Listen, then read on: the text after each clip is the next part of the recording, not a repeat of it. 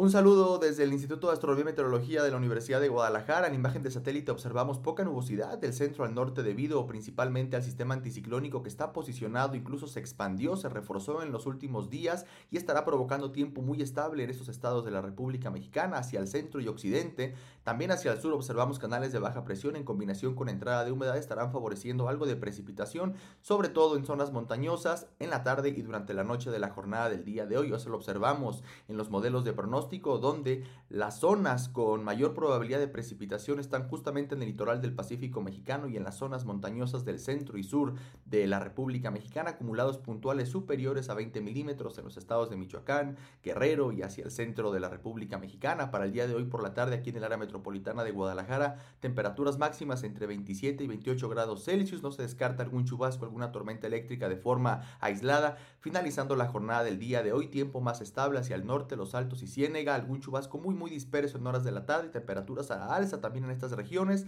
y donde esperamos mayor cobertura de la precipitación es hacia el sur, zona montañosa y costa norte del estado de Jalisco. Para el día de mañana muy temprano aquí en el área metropolitana amanecemos entre 16 y 17 grados Celsius, tiempo más fresco y estable hacia Ciénega, los altos y el norte del estado y no se descarta algún chubasco muy disperso en zonas montañosas y hacia la costa norte del estado de Jalisco con temperaturas frescas en el sur, zona montañosa y más cálidas hacia la costa norte de Jalisco.